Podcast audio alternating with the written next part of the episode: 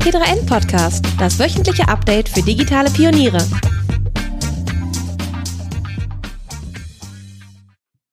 Hallo und herzlich willkommen beim T3N Podcast. Mein Name ist Vicky Bagel und ich bin Redakteurin bei T3N. Ich spreche heute mit Fabian Scholz, dem Mitgründer des jungen Fintech-Startups Rhubarb. Gemeinsam mit seinem Bruder Jakob und Mitgründer Kevin Craig hat Fabian eine Finanz-App entwickelt, die das Thema Microinvesting in den Fokus rückt. Wir sprechen heute über sein Startup, darüber, wie es ist, ein Fintech zu gründen, über Microinvesting und für wen es sich eignet, ebenso wie über das Fondsstandortgesetz. Fängt ja gut an. ebenso wie über das Fondsstandortgesetz, dem Gesetzentwurf von Bundesfinanzminister Olaf Scholz zur Mitarbeiterbeteiligung von Startups. Hallo Fabian. Hallo, freut mich sehr. Wie schön, schön dass, dass wir sprechen. Danke für die Einladung, ich freue mich sehr. Fabian, du hast das Fintech-Startup Rhubarb mitgegründet ähm, und ich glaube, das kennen noch gar nicht alle. Vielleicht erzählst du uns erstmal, was genau ihr eigentlich macht. Das ist natürlich ein Skandal, aber das mache ich äh, super gerne. ähm, genau, wir sind angetreten eigentlich äh, mit dem großen, großen Ziel, den Finanzmarkt ein bisschen äh, mehr zu dem demokratisieren, äh, weil wir uns überlegt haben, dass in einer Welt ohne Zinsen doch wahrscheinlich ähm, eine ganze Menge an Menschen sich die Frage stellen, was soll ich eigentlich machen mit meinem Geld und wie kann ich verhindern, dass es an Wert verliert. Und wir haben in Deutschland eine sehr, sehr geringe, auch im internationalen Vergleich, Kapitalmarktquote Leute, also Menschen, die am Finanzmarkt investiert sind. Ähm, und da haben wir uns gedacht, muss man doch vielleicht mal ein bisschen was anders machen als das, was alle anderen machen, um mehr Leute da reinzukriegen. Und deswegen kann man mit Rhubarb auf ganz einfache äh, Art und Weise und zum Großteil auch voll automatisiert äh, zum einen Geld sparen und zum anderen das Geld dann auch so investieren, dass es auf der ganzen Welt verteilt in ein nachhaltiges Portfolio angelegt wird und man damit die Chance hat, zumindest die Inflation zu schlagen. Okay, und wie genau funktioniert eure App jetzt? Ähm, es gibt drei einfache Arten und Weisen, wie man sparen kann. Das ist der erste Schritt. Das heißt also, zum einen kann man ähm, mit Aufrundungen automatisch bei jedem Einkauf Geld zur Seite legen. Das heißt also, der Nutzer kann mit der Rhubarb-App sein normales Girokonto, Kreditkarten, PayPal, was auch immer man so zum Bezahlen benutzt, verknüpfen und äh, bei jeder Zahlung, die bargeldlos stattfindet, dann automatisch auf den nächsten vollen Euro aufrunden. Das heißt also, wenn ich morgens irgendwie für, keine Ahnung, 87 Cent meine Brötchen beim Bäcker Bäcker hole, dann habe ich automatisch schon mal 13 Cent zur Seite gelegt. Oder wenn ich mein Mittagessen für 8,50 Euro bestelle, dann habe ich automatisch nochmal 50 Cent zur Seite gelegt und immer so weiter.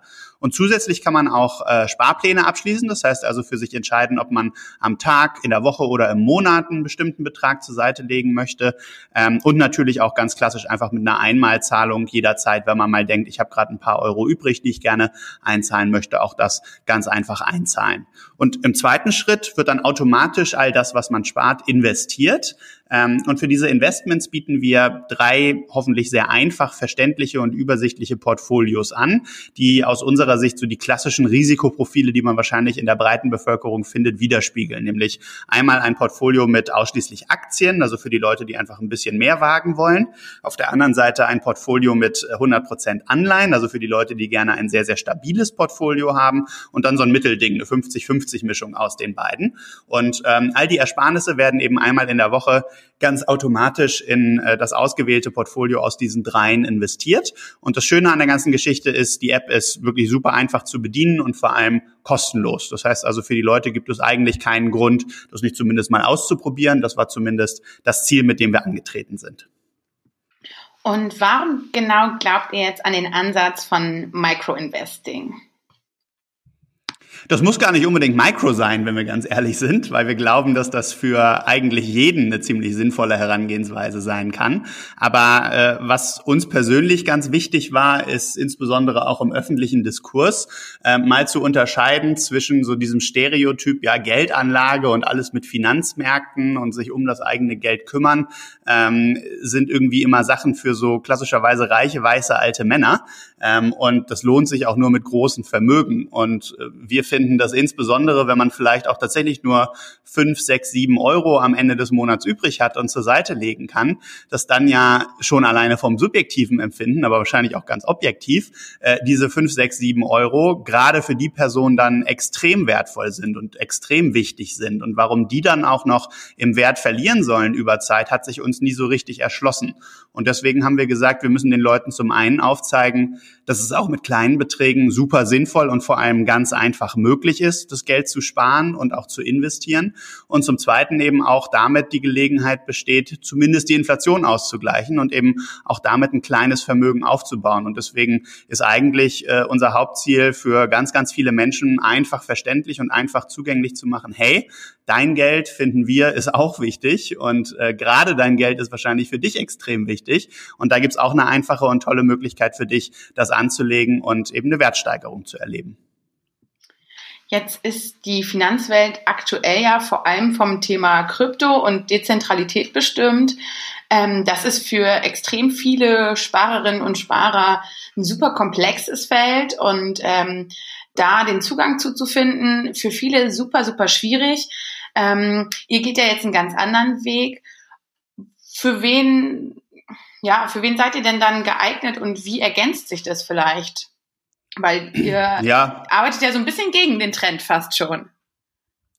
Na, was heißt gegen den Trend? Also ich glaube, ähm, wichtig ist, einmal zu verstehen, wer ist denn so die breite Masse der Bevölkerung und wie ticken die? Und deswegen haben wir eigentlich unser ganzes Leben auch immer wieder mit unseren Freunden und mit irgendwie äh, Menschen, egal in welchen Lebenssituationen eigentlich, ähm, häufiger mal darüber diskutiert, wie funktioniert eigentlich Investieren und was ist an diesen Finanzmärkten los. Und unsere Wahrnehmung ist, ähm, das spiegeln die Zahlen ja auch wieder, dass natürlich in der Öffentlichkeit schon ein gewisses Interesse für Krypto-Investments und für irgendwie jetzt mit Reddit und GameStop irgendwelche ähm, ganz äh, aufregenden Dinge, die da passieren, ähm, also das ist in der öffentlichen Wahrnehmung einfach was, das ist super spannend und da redet man gerne drüber und da gucken die Leute gerne zu, aber wirklich mitmachen tut am Ende nur eine relativ kleine Gruppe. Und für die meisten Menschen ist es doch irgendwie wichtiger zu wissen, okay, ich habe Geld auf der Seite, das ist sicher, das ist eine vernünftige Anlage, da passiert irgendwie kein, kein Quatsch mit.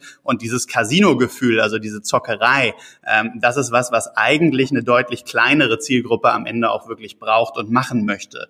Deswegen glauben wir schon, dass unsere Lösung für die allermeisten Menschen eher das ist, was an deren Lebensrealität dran ist, als die Variante, hey, du kannst bei uns noch irgendwie ja, weiß ich nicht, in tausend Cryptocurrencies investieren und äh, eben bei Reddit, GameStop äh, Aktionen mitmachen und was auch immer. Das ist was, was für ein paar Leute super wichtig ist und super spannend ist. Aber wie gesagt, die breite Masse der Bevölkerung braucht eigentlich eher eine langfristige, sinnvolle, wertsteigernde Anlage und die schlafen auch nachts irgendwie ein bisschen entspannter und ein bisschen ruhiger, wenn sie diesen Nervenkitzel nicht haben. Ähm, deswegen gibt es aus unserer Sicht auch gar nicht so den einen klassischen Menschen, für den unser Produkt sinnvoll ist, sondern das Einzige, was wir eigentlich erreichen wollen, ist statt der bisher nur 15 Prozent der Bevölkerung, die am Finanzmarkt investiert sind, dieses Feld auf 100 Prozent erweitern zu können. Das muss am Ende ja nicht jeder machen, aber wir finden, es sollten zumindest 100 Prozent die Chance haben, das zu tun. Und wenn wir da einen kleinen Beitrag zu leisten können, dann haben wir, glaube ich, schon extrem viel erreicht. Jetzt ähm, gibt es ja bei euch die Möglichkeit äh, zu investieren ähm, auf eine Art und Weise, die an Einkäufe geknüpft ist. Und Verbraucherschützer sind bei so einer Art von Anlagestrategie ein bisschen skeptisch, denn sie kritisieren, dass der Sparvorgang mehr oder weniger dem Zufall überlassen wird. Wie stehst du dazu? Ähm, also zum einen äh, verstehe ich da nicht so ganz äh, die äh, Verbraucherschutzkonnotation, weil es also das, das schadet ja niemandem. Ähm, dann im Zweifel, wenn man nur unregelmäßig aufrunden würde, würde man eben auch nur unregelmäßig Geld zur Seite legen. Aber das ist ja jetzt nichts, was irgendwie per se erstmal schlecht ist. Also schon schon den Ansatzpunkt verstehe ich gar nicht. Aber tatsächlich zeigen unsere Zahlen, ähm, dass die Leute ja doch sehr sehr regelmäßig aus, äh, äh Ausgaben haben. Und äh, da hat vielleicht jeder für sich seine eigene Regelmäßigkeit, aber nachdem man ein paar Wochen die Funktion genutzt hat, hat jeder ein sehr, sehr gutes Verständnis davon, wie das für ihn individuell funktioniert.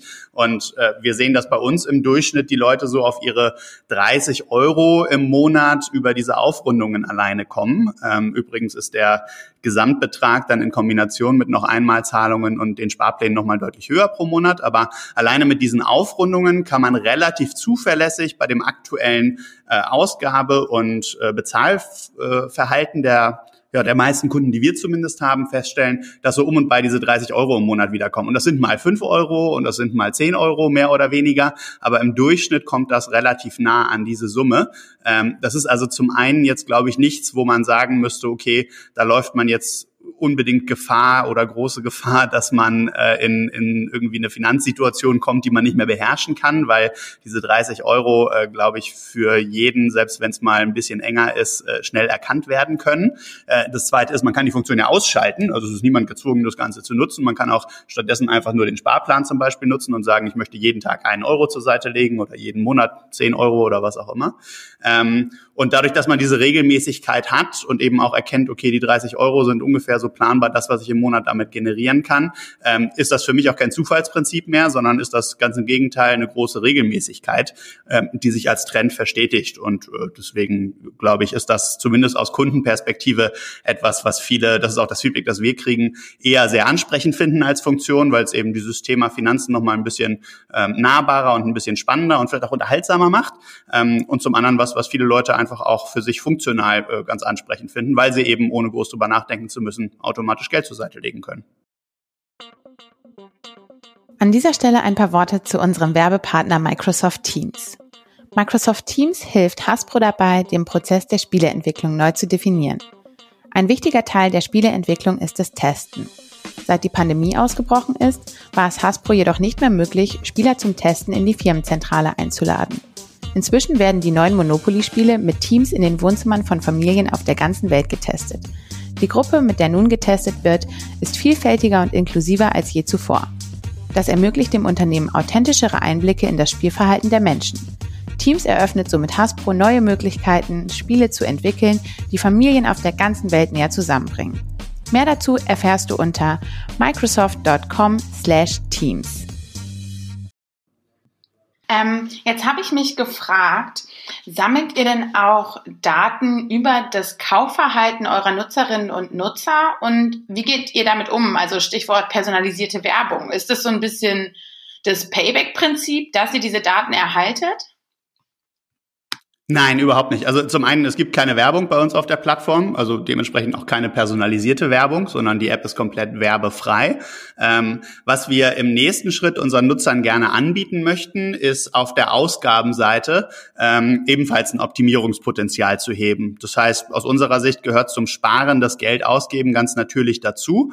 Und wenn man eine Möglichkeit hat, smarter oder eben weniger Geld auszugeben, kann man im Ergebnis dementsprechend ja auch mehr sparen. Und bei uns wäre der schöne Vorteil, dass es Verzeihung, dass es direkt miteinander verbunden ist. Das heißt also, der Nutzer kann, wenn er eine Ausgabenoptimierung erlebt hat, die Ersparnisse direkt in seinem Ruber-Portfolio anlegen. Und das ist was, wo wir glauben, dass diese äh, Transaktionsdaten der Nutzer, die aktuell für die Aufrundungen verwendet werden, natürlich auch zum Vorteil der Nutzer eingesetzt werden können. Das werden wir aber zu jedem Zeitpunkt immer und definitiv ausschließlich so machen, dass die Nutzer das vorher auch ähm, wünschen. Das heißt also, dass es eine aktive Einwilligung gibt. Wenn wir also diese Funktion haben, dann würden wir den, den Nutzern anbieten, hey, wir haben hier die Funktion, euch ähm, so ein bisschen zu helfen, auf der Ausgabenseite ähm, ein paar Vorteile zu, äh, zu erlangen. Ähm, wenn ihr wollt, dann machen wir das für euch, dann würde der Nutzer zustimmen. Und dann würden wir anfangen mit so ganz klassischen Sachen wie irgendwie Strom, Gasverträge, Handyrechnungen, Versicherungen, also so die großen Ausgaben anzuschauen und zu gucken, haben wir da vielleicht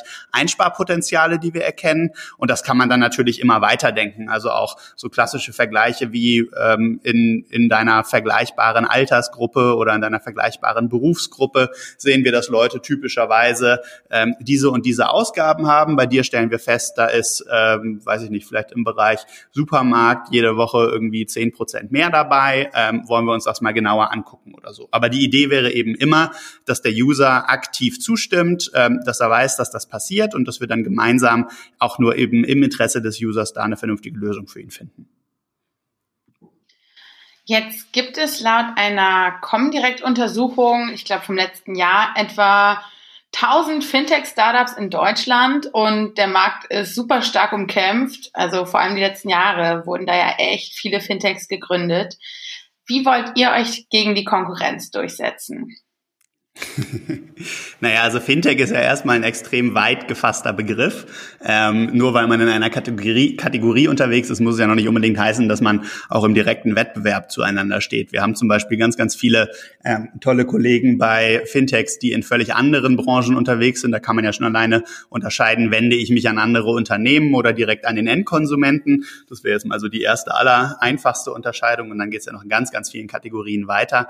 Ähm, also ich glaube, das Schöne ist, dass insbesondere im Finanzbereich nach wie vor noch so großes Potenzial besteht, um viele, viele Prozesse deutlich besser zu machen, auch aus Kundensicht deutlich besser und angenehmer zu machen. Dass es doch eigentlich ganz positiv ist, wenn sich viele Menschen mit dem Thema befassen und versuchen, Lösungen dafür zu erarbeiten. Und die Welt ist ja echt groß. Also es gibt ja doch inzwischen eine ganze Menge Menschen auf diesem Planeten, nicht nur in Deutschland, sondern auch sonst überall auf der Welt. Ähm, da gibt es, glaube ich, selbst wenn es am Ende 1000, 2000 oder 3000 Player sind, die sich auch langfristig am Markt etablieren, immer noch so viel am Kuchen, ähm, dass da jeder auch irgendwie was für sich mitnehmen kann. Und insbesondere der Bereich, in den wir gerade reingehen, also eben die 85 Prozent der Bevölkerung, die aktuell nicht am Finanzmarkt investiert sind, mal anzusprechen, ist ein so, so großer Markt, äh, dass wir da überhaupt keine äh, Angst oder Sorgen haben, dass auch andere sich mit dem Thema befassen, sondern ganz im Gegenteil glauben, dass es positiv ist, wenn in der Bevölkerung die Aufmerksamkeit für das Thema Finanzen, das Auseinandersetzen mit dem Thema Finanzen und auch so ein bisschen das Normalisieren vom Reden über Geld äh, als Ergebnis dabei rauskommen. Und das werden wir alleine sowieso nicht schaffen, weil eben so, so viele Menschen am Ende ja in der Regel nicht bei einem Anbieter landen, sondern es gibt quasi jeder anderen Industrie ja auch am Ende ganz, ganz unterschiedliche Angebote.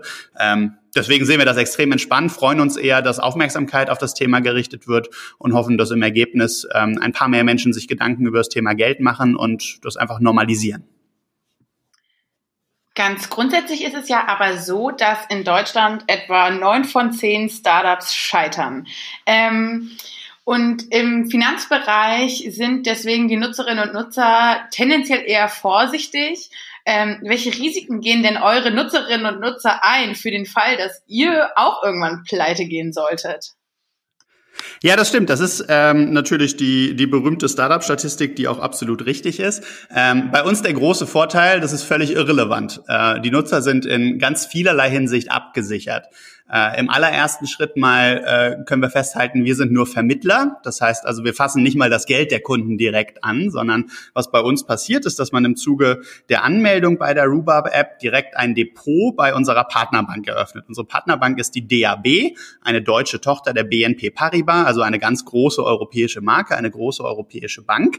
Ähm, die ist Marktführer im Bereich der, äh, der B2B-Fintech-Angebote. Das heißt also für Unternehmen wie uns Angebote zu schaffen, um die Bankinfrastruktur nutzen zu können. Ganz, ganz großer Player am Markt. Wenn unsere Kunden also sich anmelden und dieses Depot bei dieser Bank einrichten, dann wird das Geld, was später investiert wird, auch von der BNP Paribas ähm, vom Referenzkonto des Kunden eingezogen. Das heißt also, wir teilen der Bank einfach nur mit, hier ähm, Kunde XY möchte diese Woche irgendwie 10 Euro sparen und dann würde die BNP äh, eben von dem Kunden, von seinem Referenzkonto die 10 Euro einziehen und direkt auf sein Transaktionskonto äh, bei sich, was wiederum im Namen des Kunden ist, transferieren, äh, so dass wir damit gar nichts zu tun haben. Also wir fassen dieses Geld gar nicht an. Das Schöne ist für dieses Transaktionskonto, wenn das Geld dann bei der, äh, bei der BNP angekommen ist, ähm, gilt die ganz normale Einlagensicherung. Allerdings liegt das Geld da ja auch nur relativ kurz, weil es sofort weiter investiert wird in die ETFs. Aber sollte da mal eine etwas größere Summe liegen und genau an dem Tag die BNP Paribas pleite gehen, ähm, dann wäre das von der Einlagensicherung äh, gesichert. Heißt aber im ersten Schritt, weil dieses Depot im Namen des Kunden ist und auch die, die Geldtransfers immer nur zwischen der Bank und dem Kunden stattfinden, dass wenn wir pleite gehen, wir einfach nur wegfallen als Zwischenhändler, ähm, das Depot aber weiter existiert. Das ist im Namen Namen des Kunden. Das heißt, es ist weiterhin sein Depot und ähm, da ändert sich erstmal gar nichts. Und jetzt im nächsten Schritt ist das Schöne, diese ähm, ETF-Investments und die Depots, die damit einhergehen, sind Sondervermögen bei der Bank. Das heißt also, selbst wenn die BNP Paribas, eine große europäische Bank, was schon mal relativ unwahrscheinlich ist, pleite gehen sollte, dann wäre das Geld und das Depot an sich Sondervermögen und dürfte nicht angefasst werden. Wenn jetzt der dahinterliegende ETF pleite gehen sollte, auch da haben wir aktuell ähm, ETFs von iShares, dem größten Asset Manager der Welt, da liegen viele Milliarden in diesen Fonds drin. Also es ist nicht nur, das ist nicht so, dass unsere Kunden da irgendwie die einzigen wären, die ihr Geld drin liegen hätten. Ähm, diese äh, ETFs sind äh, alle physisch replizierend, das heißt, schwieriger Begriff, dahinter liegen echte Aktien. Wenn also der ETF irgendwie äh, nicht mehr existieren sollte, hat der Kunde immer noch Anspruch auf die Aktien, die dahinter liegen. Und wenn selbst die nicht mehr existieren, dann ist wahrscheinlich der Weltmarkt irgendwie zusammengebrochen und wir haben ganz andere Probleme als unser Rubab-Depot. Ähm, das heißt also, es ist ein sehr, sehr langer Weg, bis für den Kunden wirklich mal was passieren kann. Ähm, und deswegen können wir eigentlich guten Gewissens jedem unserer Kunden sagen, hey, ihr müsst euch über uns keine Gedanken machen. Wir freuen uns natürlich, wenn ihr es trotzdem tut, aber ähm, ihr müsst euch über uns keine Gedanken machen. Das Depot gehört euch, selbst wenn wir nicht mehr sind. Einlagensicherung greift. Es ist Sondervermögen, wenn die äh, DAB pleite gehen sollte. Und die echten Aktien dahinter gehören euch im Zweifel auch noch, wenn der ETF nicht mehr existieren sollte. Das klingt doch auf jeden Fall schon mal sehr sicher für die Anleger bei euch. Ähm, Denke ich auch. also, aber ihr habt dann auch selber keine Banklizenz, richtig? Nein, wir haben keine Vollbanklizenz. Wir sind aber lizenziert von der BaFin als Anlagevermittler. Also genau für das, was wir machen, für dieses ähm, Zwischenhändler äh, spielen, sage ich jetzt mal böse gesagt. Äh, das heißt also, dass wir eben sagen dürfen, liebe äh, BNP Paribas, zieh das Geld ein von Kunde XY und investiere es in ETFs. Ähm, dafür sind wir lizenziert von der, äh, von der BaFin, also von der Bundesaufsicht für Finanzdienstleistungen. Und ähm, das hat den großen Vorteil, dass wir damit äh, auch in anderen europäischen Ländern unser Angebot machen dürfen. Denn wenn man von einer europäischen Aufsichtsbehörde beaufsichtigt wird, äh, dann darf man das in andere EU-Mitgliedstaaten ähm, transferieren und dort ebenfalls die Angebote machen. Und das ist für uns extrem vorteilhaft. Jetzt gibt es ja, wenn man ein Startup gründet, äh, jede Menge Baustellen und Hürden, die man nehmen muss. Und ähm, naja, doch verhältnismäßig stark regulierten Finanzmarkt stelle ich mir das Ganze nochmal deutlich komplizierter vor. Was waren denn eure größten Herausforderungen und was galt es dazu beachten bei eurer Gründung? Ähm, puh, ja, das ist natürlich eine äh, schwierige Frage. Also ich glaube, rein inhaltlich, ähm, die fast komplexeste Aufgabe war tatsächlich genau diese BaFin-Lizenz zu bekommen. Das ist ein relativ komplexer Prozess, ähm, auch sehr juristisch getrieben. Das heißt, da muss man einfach viele komplexe Sachverhalte darstellen, viele Fragen beantworten, auch viele Informationen zur Verfügung stellen. Ähm, das hat bei uns, glaube ich, insgesamt so knapp sechs Monate gedauert. Äh, das ist verhältnismäßig extrem schnell. Es gibt andere im Markt, die brauchen da zwei, drei Jahre, um so eine Lizenz zu bekommen. Ähm, wir haben uns extra dafür entschieden, das Ganze am Anfang zu machen, weil es dann eben noch verhältnismäßig ähm, einfach zu machen ist. Sobald man nämlich schon ein paar Jahre aktiv war, muss man dann im Zuge des äh, Lizenzierungsverfahrens eben auch alles offenlegen, was man jemals gemacht hat, so mehr oder weniger seit der Gründung. Und weil wir dann noch relativ frisch waren, hatten wir eben den Vorteil, dass wir da weniger machen mussten. Also das ist was, was ich ähm, empfehlen kann, was aber jetzt auch nicht äh, notwendigerweise ganz einfach bei jedem durchgeht. Ähm, ich glaube, da haben wir auch einfach echt ein, ein tolles Team auf juristischer Seite gehabt, die da einen guten Job gemacht haben. Also das war extrem spannend, weil wir sowas vorher natürlich auch noch nie gemacht hatten und es einfach mal ein sehr, sehr spannender, auch bürokratischer Prozess ist, den man so erleben kann. Ähm, aber auch sonst ist natürlich eine Gründung in Deutschland immer mit viel Bürokratie verbunden. Man muss eine Gesellschaft gründen, man muss sich mit vielen steuerrechtlichen Fragen auseinandersetzen und so weiter und so fort. Viele Anmeldevorgänge, äh, Gewerbeanmeldungen und so weiter durchführen. Das ist einfach eine ganze Menge Papierkram. Ähm, aber rein emotional ist natürlich die deutlich größere Herausforderung, ähm, gerade im Fintech-Bereich, dass man relativ lange an sich und seine Idee glauben muss, bevor man das erste Mal ein Feedback vom Markt bekommen kann. Weil wenn ich jetzt irgendwie, weiß ich nicht, einen Schokoriegel entwickle, dann kann ich den halt relativ schnell produzieren und einfach mal drei Leuten in die Hand drücken und sagen, hier, was hältst du davon? Wenn ich aber ein Finanzprodukt anbieten möchte, dann muss ich eben, es muss nicht unbedingt die BaFin-Lizenz sein, also die große Lösung, so wie wir es gemacht haben. Es gibt auch eine kleinere Lösung dafür, aber trotzdem irgendeine Art von Lizenz erstmal haben. Ich muss mein Produkt so weit entwickeln, dass es den entsprechenden Sicherheitsanforderungen sowohl an die IT-Sicherheit als auch an Datenschutz als auch an viele andere Themen genügt. Ich muss in der Regel irgendwelche Partnerbanken anbinden und so weiter und so fort. Das heißt, ich habe einen deutlich höheren Aufwand, Personalaufwand, Arbeitsaufwand und auch Zeitaufwand, um da zu einem Ergebnis zu kommen. Ähm, auch das haben wir, glaube ich, relativ zügig und relativ gut hinbekommen. Mm, wir wissen, dass viele Fintechs so im Durchschnitt 18 Monate brauchen, bis die von der Gründung bis zum ersten Mal ein Produkt am Markt ist, ähm, äh, an, der, an der ganzen Lösung basteln. Wir haben es in elf Monaten geschafft, ab äh, Einstellung des ersten Mitarbeiters und wirklichem Arbeiten an der Idee. Also auch das ging relativ zügig. Aber diese elf Monate muss man natürlich trotzdem irgendwie ähm, überstehen und äh, zwischendurch kriegt man dann natürlich auch häufiger mal aus dem Umfeld äh, von potenziellen Investoren und von anderen Menschen die Frage, warum macht ihr das? Das, äh, was soll denn das, das ist doch alles Quatsch und so weiter, weil wenn es so offensichtlich und einfach wäre, dann wird es ja jeder machen. Das ist, glaube ich, aber bei jeder Gründung am Ende so ein bisschen das Thema. Mehr Leute sagen, das ist komisch, als dass die Leute alle sagen, ui, darauf habe ich gewartet. Das Schöne ist aber, als wir dann live gegangen sind und jetzt, wo wir auch ein paar Monate live sind, ähm, sehen die Leute, ach, das ist eigentlich gar nicht so doof, was die da gemacht haben. Die App funktioniert, die sieht gut aus, ähm, kostet nichts, ist intuitiv, funktioniert. Ähm, also irgendwie ganz positives Feedback. Und das ist natürlich dann äh, ein extrem schönes Gefühl, wenn man nach so viel harter Arbeit auch äh, positives Feedback bekommt. Jetzt hast du von eurer Idee gesprochen ähm, und von diesem Prozess. Jetzt bin ich natürlich neugierig, wie seid ihr denn dann überhaupt auf die Idee gekommen? Vielleicht nochmal einen Schritt zurück zum Anfang. Klar, ganz am Anfang. Ähm, ja, ganz am Anfang steht mein Bruder tatsächlich. Ich habe ja mit meinem Bruder gemeinsam und mit äh, unserem CTO Kelvin, also zu dritt haben wir gegründet. Ähm, mein Bruder war, bevor wir hier gegründet haben, bei Raisin in Berlin, also Weltsparen, auch ein großes Fintech, äh, und hat da tatsächlich ETF-Produkte entwickelt. Ähm, und so die klassische Klientel von Raisin und aber eben auch von vielen, vielen anderen Fintechs, äh, insbesondere mit Kapitalmarktbezug, sind einfach so diese klassischen reichen, weißen, alten Männer. Und ähm, ne, also irgendwie durchschnittliches liquides Vermögen von mehreren hunderttausend Euro, in der Regel so mit 50er und älter, akademischer Hintergrund und so weiter und so fort. Und da hat er sich einfach die Frage gestellt, muss das denn so sein? Weil ja eben die viel größere Gruppe der Bevölkerung nicht dieser klassische reiche, weiße, alte Mann ist. Und dann haben wir angefangen, darüber zu reden. Ich selber war tatsächlich gerade ähm, so ein bisschen auf Weltreise, weil ich äh, meine äh, letzte Gründung, ich hatte vorher schon mal ein Unternehmen gegründet, äh, das wir relativ erfolgreich aufgebaut hatten, ähm, 2019 dann äh, erfolgreich verkauft hatte und äh, deswegen mir eine Auszeit nehmen wollte. Hat er mich angerufen und ich lag gerade am Strand und äh, wollte mich entspannen, aber er sagte, hier Fabian, wir gründen jetzt ein Fintech. Und äh, ich habe gesagt, halt, Moment, worum geht's überhaupt?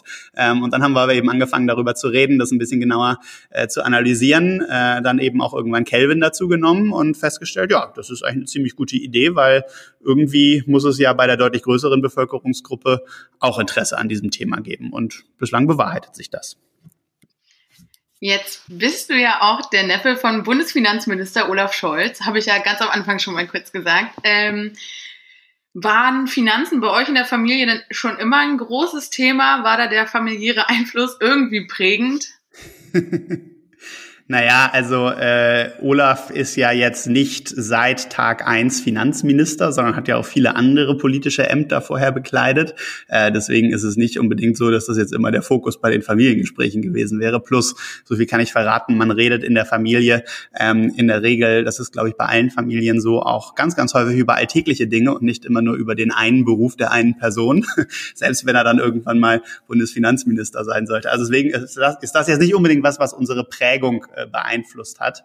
Ähm, was aber tatsächlich richtig ist, ist, dass bei uns zu Hause, ähm, das ist aber, glaube ich, was, was inzwischen auch ähm, gerade in den jüngeren Generationen immer normaler wird, ähm, auch ein bisschen normaler über Geld geredet wurde. Also ich kenne es auch von einigen meiner Freunde so, ähm, dass die irgendwie bis heute nicht wissen, was ihre Eltern verdienen und wenn man die Frage stellt, ist das irgendwie komisch und lauter so Sachen. Das war bei uns irgendwie ein bisschen anders, also einfach ein normaleres Verhältnis zu dem Thema, was vielleicht auch dazu beigetragen hat, dass wir genau damit jetzt eben auch ähm, nach, nach außen antreten und sagen, ey Leute, es ist was ganz Normales. Jeder verdient Geld, jeder äh, hat mehr oder weniger Geld und jeder muss irgendwie Geld ausgeben. Und wenn man drüber spricht, ist es wie mit vielen, vielen anderen Themen im Leben auch. Äh, in der Regel lernt man was Neues und kann vielleicht was besser machen. Und ähm, das ist das, was, was uns eher antreibt. Aber ähm, ich glaube, Olaf hat äh, mit am wenigsten zu tun mit dem, was wir hier machen. Na gut. Ähm, tatsächlich hast du ja aber die Arbeit von deinem Onkel schon mal ganz offen kritisiert, nämlich vor allem den Gesetzentwurf zum Fondsstandort Deutschland. Ähm, und bevor wir jetzt darauf zu sprechen kommen, was genau du daran kritisierst, magst du uns vielleicht einmal ganz kurz abholen und sagen, was genau dieser Gesetzesentwurf vorsieht? Ja, klar, gerne. Ähm, also äh, ganz grundsätzlich, das äh, hat, glaube ich, nichts damit zu tun, dass ich jetzt Olaf per se äh, groß kritisieren möchte, sondern ich glaube, wenn man sich nicht in der Familie mal die Meinung sagen kann und äh, kritische Themen auch ansprechen kann, wo denn dann? Und wir haben es versucht, das äh, familienintern mal zu platzieren, aber äh, mit durchschnittlichem Erfolg und weil das ein so, so spannendes und wichtiges Thema für die gesamte äh, Branche und aus meiner Sicht eben auch den Zukunftsstandort Deutschland ist, ähm, habe ich die Gelegenheit genutzt, um mich dazu einfach mal zu positionieren. Ähm, relativ einfach Thema thematisch. Äh, es geht um die Frage, ob und inwiefern Mitarbeiter von Startups, aber im Zweifel auch von jedem anderen Unternehmen in diesem Land an ihrem Arbeitgeber beteiligt werden können. Das ist was ganz Normales in ganz, ganz vielen Ländern auf dieser Welt und dementsprechend auch bei ganz vielen Unternehmen auf dieser Welt. Ähm, ist in Deutschland aber nicht Standard, nicht normal, sondern was, was extrem schwierig nur umzusetzen ist. Und da hat Olaf an sich einen sehr, sehr guten Ansatz gehabt und gesagt, hey, wir sollten das Thema mal anpacken. Ähm, zu Beginn auch äh, durchaus im Austausch mit der Startup-Szene, also mit den Leuten, die tagtäglich mit den Mitarbeitern in Startups zu tun haben, die die rechtlichen Möglichkeiten dazu kennen, die auch international natürlich Menschen kennen, die das erfolgreich einsetzen. Aber irgendwann haben diese Gespräche so ein bisschen gestockt und äh, das Finanzministerium hat einfach mal eine Lösung gebaut, die leider an der Lebensrealität vorbeigeht. Ähm, aber darum geht's. Wir wollen am Ende äh, für Startups Mitarbeiter beteiligen können, weil es in der Regel so ist, dass Startups ja gerade zu Beginn ähm, ein bisschen weniger Geld haben. Also man, man startet ein Unternehmen, hat vielleicht vielleicht ein gewisses Budget, vielleicht hat man erstes Kapital von Investoren eingesammelt, aber es ist jetzt nicht so, dass man für die nächsten 100 Jahre durchfinanziert ist, sondern in der Regel hangelt man sich gerade am Anfang von Monat zu Monat und versucht irgendwie ein Produkt auf die Straße zu bringen und zu beweisen, dass das, was man tut, Sinn ergibt und dass es auch eine gewisse Relevanz hat. Und deswegen wird jeder Euro, den man hat, dreimal umgedreht und äh, besonders gewissenhaft investiert. Und das sorgt eben auch dafür, dass Startups gerade am Anfang nicht so wahnsinnig hohe Gehälter zahlen können können. Trotzdem hätte man natürlich gerne Menschen, die äh, mit großer Leidenschaft und auch großer Kompetenz am eigenen Thema arbeiten. Und deswegen ist eben die Lösung, die viele andere Länder und viele Unternehmen auf dieser Welt haben, okay, dann kriegen die Mitarbeiter einfach ein bisschen Anteile an der Firma ähm, und können im Erfolgsfall dann eben auch daran partizipieren, wenn das geklappt hat und wenn der Beitrag, den man dazu geleistet hat, dazu geführt hat, dass daraus am Ende ein erfolgreiches Unternehmen wurde. Und das geht in Deutschland Stand heute de facto nicht. Und darum geht's. Genau, jetzt hast du das Thema schon einmal richtig gut, ganz breit für uns umrissen. Und das Thema beschäftigt die Startup-Szene ja tatsächlich äh, enorm. Ähm, aber lass uns das nochmal ganz kurz ein bisschen in den einzelnen Aspekten straffer ziehen. Ähm, als erstes interessiert mich, was genau du jetzt konkret an dem Referentenentwurf kritisch siehst. Also was sind die Punkte, wo du sagst, ey, das funktioniert so nicht? Ja, ähm, relativ einfach. Zum einen, die Lebensrealität in Deutschland ist, Unternehmen werden als GmbH oder UG, also die kleinere Form der GmbH, gegründet. Das GmbH-Recht sieht aber keine lebensnahe Möglichkeit, dass man Mitarbeiter darüber an der eigenen Gesellschaft beteiligen kann.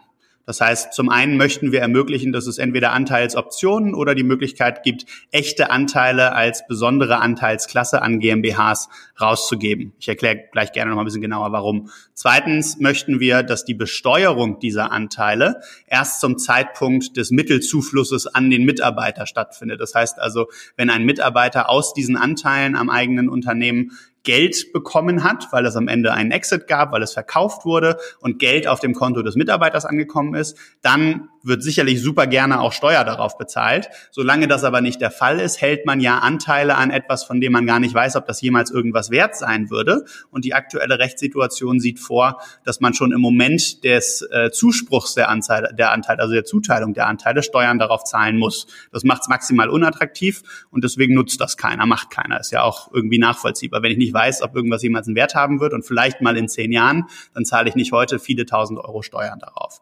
Und das Dritte ist, es gibt ja aktuell auch schon ganz, ganz viele Startups und die haben teilweise als ähm, sozusagen ja, als Workaround, weil es eben die echten Anteile nicht gibt, virtuelle Anteilsprogramme. Da wird also mit einem schuldrechtlichen Vertrag so getan, als hätte der Mitarbeiter äh, Anteile am Unternehmen. Und wenn es ein Exit-Szenario gibt, dann bekommt er den Geldgegenwert dieser Anteile äh, einfach ausgezahlt. Und das wird dann aber eben wie Lohn behandelt und dementsprechend auch in der Situation wie Lohn besteuert. Das heißt, wir würden uns freuen, um auch die Mitarbeiter von schon bestehenden Startups ähm, in diesen Innovationszug mit aufnehmen zu können, dass auch bestehende virtuelle Mitarbeiter Programme umgewandelt werden können in dann die neue Regelung. Jetzt hast du schon ganz richtig gesagt, ähm, man weiß noch gar nicht, ob die überhaupt mal was wert sind.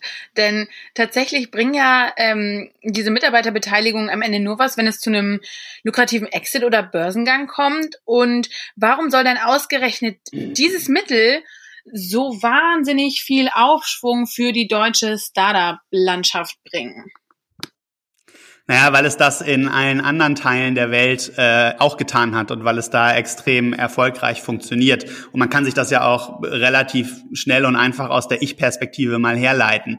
Ähm, am Ende ist es eine Risikoabwägung. Das ist so ein bisschen wie wenn ich über Rubab investiere und für mich entscheide, möchte ich jetzt in 100% Aktien, in 100% Anleihen oder in so ein Mittelding gehen. Und da gibt es unterschiedliche Persönlichkeitstypen. Das ist auch völlig okay. Äh, und genauso ist es bei Startups auch. Da wird es ähm, gerade, wenn man voranschreitet und Zeit vergeht, das Unternehmen wächst, auch Leute geben, die irgendwann mal sagen, nö, so ein bisschen weniger Risiko ist für mich schon auch okay, ich hätte gerne ein bisschen mehr Gehalt. Aber gerade die Leute, die sagen, okay, ich lasse mich so ein bisschen auf die Wette ein und habe damit ja auch einen sehr, sehr hohen Incentive, dass wenn es gut geht, ich damit auch echt Geld verdienen kann und dafür gebe ich jetzt richtig Gas, die sind für Startups extrem wertvoll. Und aktuell haben wir einfach nicht die Chance, solche Leute zu kriegen und gerade auch im internationalen Wettbewerb nicht die Chance, solche Leute zu kriegen, weil sie eben in anderen Regionen der Welt genau diese Jobs annehmen können, aber bei uns in Deutschland nicht die Gelegenheit dazu haben. Und wenn ich jetzt den klassischen Mitarbeiter im Startup äh, nehme, sehr, sehr early stage, also am Anfang ähm, und weiß ich nicht, jetzt irgendwie im Business Development fängt jemand an und äh, soll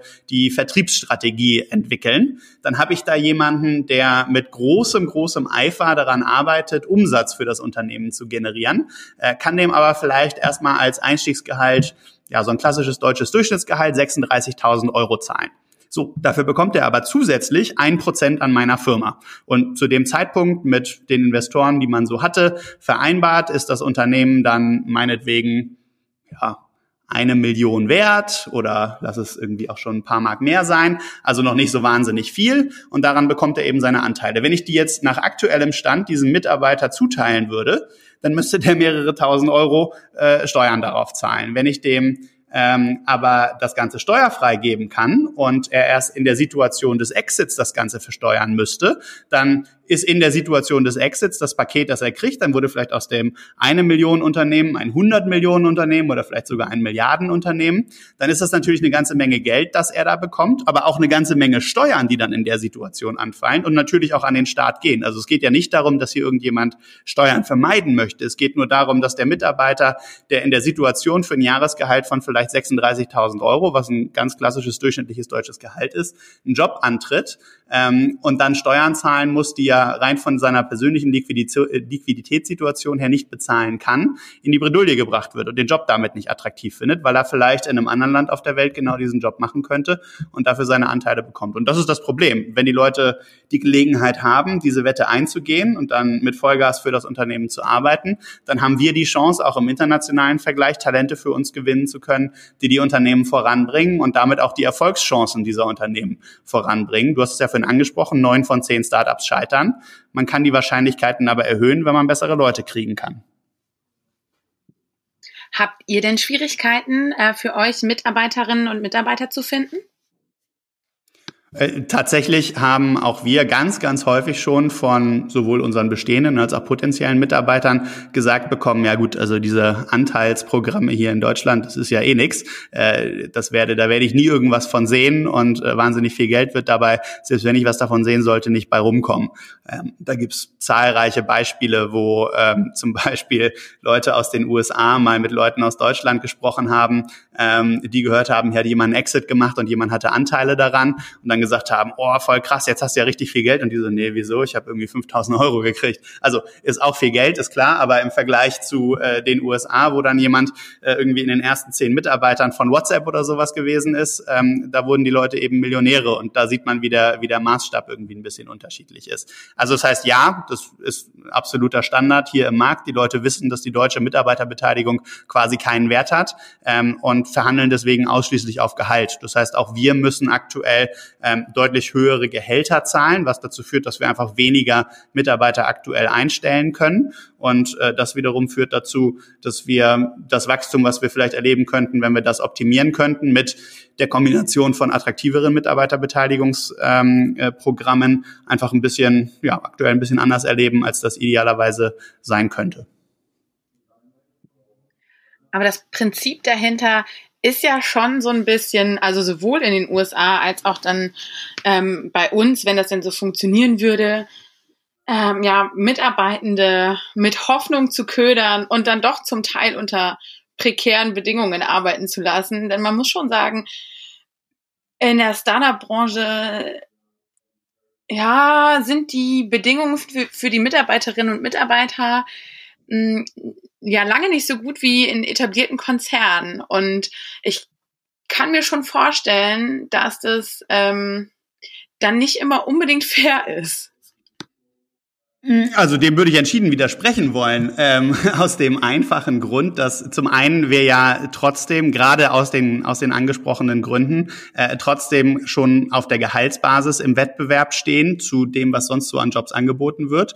Ähm, deswegen kriegen die Leute in deutschen Startups deutlich bessere Gehälter als im internationalen Vergleich, haben aber eben nach hinten raus ähm, eine deutlich schlechtere und geringere Upside wenn es eben zum Erfolgs Erfolgsfall kommen, kommen könnte oder sollte.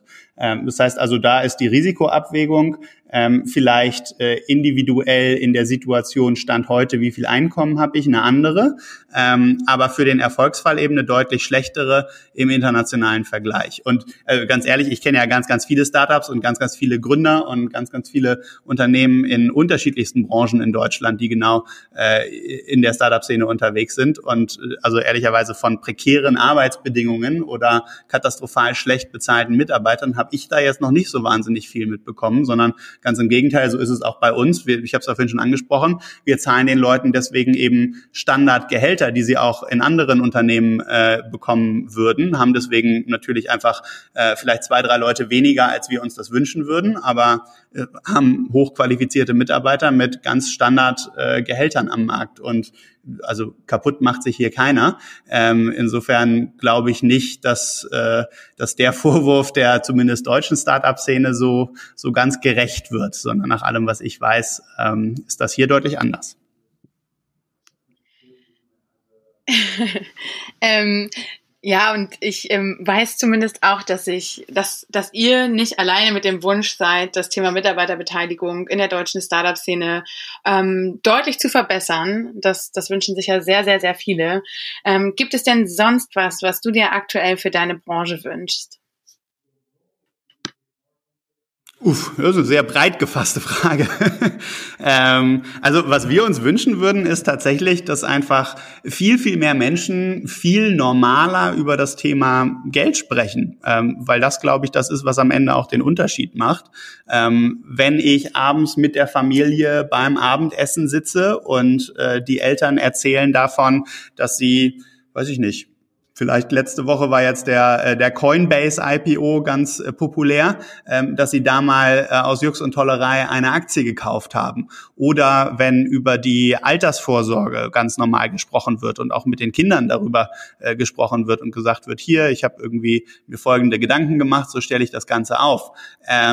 Aber auch so ganz, ganz normale Sachen wie, weiß ich nicht, über Gehaltsverhandlungen mit dem Arbeitgeber oder sonst irgendwas. Also ich habe irgendwie so den Eindruck, im Freundeskreis, aber auch im ganz privaten, in der engsten Familie zu Hause wird da ganz, ganz häufig in Deutschland ähm, ja nicht so richtig offen drüber geredet. Und das trägt vielleicht dazu bei, dass wir aktuell eben nur 15 Prozent der Menschen auch am Finanzmarkt investiert haben. Und hinzu kommt, wenn wir uns dann mal anschauen, wer sind denn die 100 reichsten Deutschen ähm, und wer sind die 100 reichsten Amerikaner und das miteinander vergleichen und uns anschauen, was weiß ich denn über die Leute und deren Investitionsverhalten, dann sind in den USA relativ schnell einige Menschen, die man auch hier in Deutschland sehr, sehr gut kennt, sofort auf der Platte und man weiß, die investieren, die investieren in Startups, die haben im Zweifel sogar wohltätige Organisationen, mit denen sie auf der ganzen Welt unterwegs sind. Ähm, die investieren also in Innovation.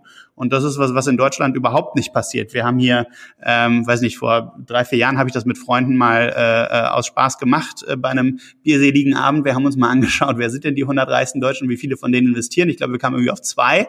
Ähm, also extrem trauriges Bild. Das heißt, wir haben, glaube ich, auch so ein bisschen Mangel an Vorbildern, ähm, die genau dieses Thema normalisieren und die aber eben auch das Thema Investitionen in Zukunft, Investitionen in innovative Ideen, Investitionen in Startups normalisieren. Ähm, und das ist was, was ich mir wünschen würde, gar nicht unbedingt nur für die Finanzindustrie und für Fintechs, sondern insgesamt für den Innovationsstandort Deutschland, weil ich glaube, dass wir aktuell an einem ganz, ganz kritischen Punkt sind mit vielen eingefahrenen Strukturen, mit festgefahrener Bürokratie. Wir sehen es ja auch in der aktuellen äh, Diskussion um das, was uns eigentlich so den ganzen Tag beschäftigt. Da ist so eine ähm, kleine neue App wie die unsere, glaube ich, nicht das, was äh, gerade den, äh, den Alltag bestimmt äh, und sehen, was wir da für Probleme haben. Also ich glaube, wir müssen ähm, mal so eine richtige Verjüngungs- und Innovationskur für Deutschland starten. Und ähm, da brauchen wir eine ganz, ganz breite gesellschaftliche Beteiligung, weil das am Ende nicht zwei, drei Leute machen können. Und ich glaube, das ist das, was wir uns alle ähm, ganz unbedingt wünschen und wünschen sollten. Jetzt ganz, ganz fiese Frage zum Schluss. Geht ihr denn da auch mit gutem Beispiel voran? Ähm, über eure Gehälter, die ihr euren Mitarbeitenden bezahlt, zu sprechen oder vielleicht auch darüber, was ihr euch als Gründer selber auszahlt, wenn euch da das äh, Thema Transparenz so wichtig ist? Äh, ja, es weiß tatsächlich jeder bei uns im Unternehmen, dass wir uns äh, bis heute 0 Euro Gehalt selber auszahlen. Also wir sind hier komplett im Risiko weiterhin, ähm, weil wir aber auch eben extrem an das glauben, was wir machen. Und das habe ich ja vorhin schon gesagt, das ist am Ende eine persönliche Abwägungsentscheidung, die jeder für sich treffen muss. Ähm, da hat der Gründer natürlich auch immer noch mal ein besonderes und persönliches Interesse. Ähm, aber uns war es immer wichtig in der Abwägung und gerade eben auch aufgrund der Gehaltssituation, mit der wir hier in Deutschland konfrontiert sind, zu sagen, okay, ich hätte gerne einfach super, super dringend noch diese zwei, drei Leute mehr, die mir hier helfen können, uns voranzubringen, anstatt dass ich mir selber jetzt irgendwie schon anfange, Gehalt auszuzahlen.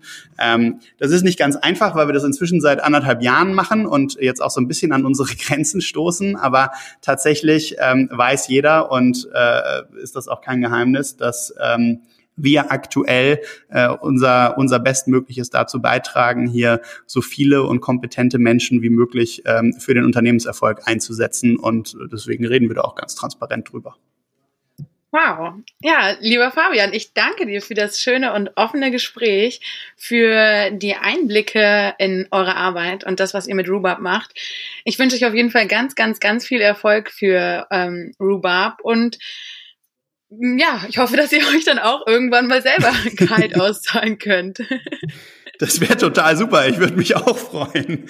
Nee, ganz lieben Dank. Hat mich, hat mich gefreut und hat Spaß gemacht. Sehr schön. Dann, ähm, ja, vielen lieben Dank auch fürs Zuhören und bis zum nächsten Mal.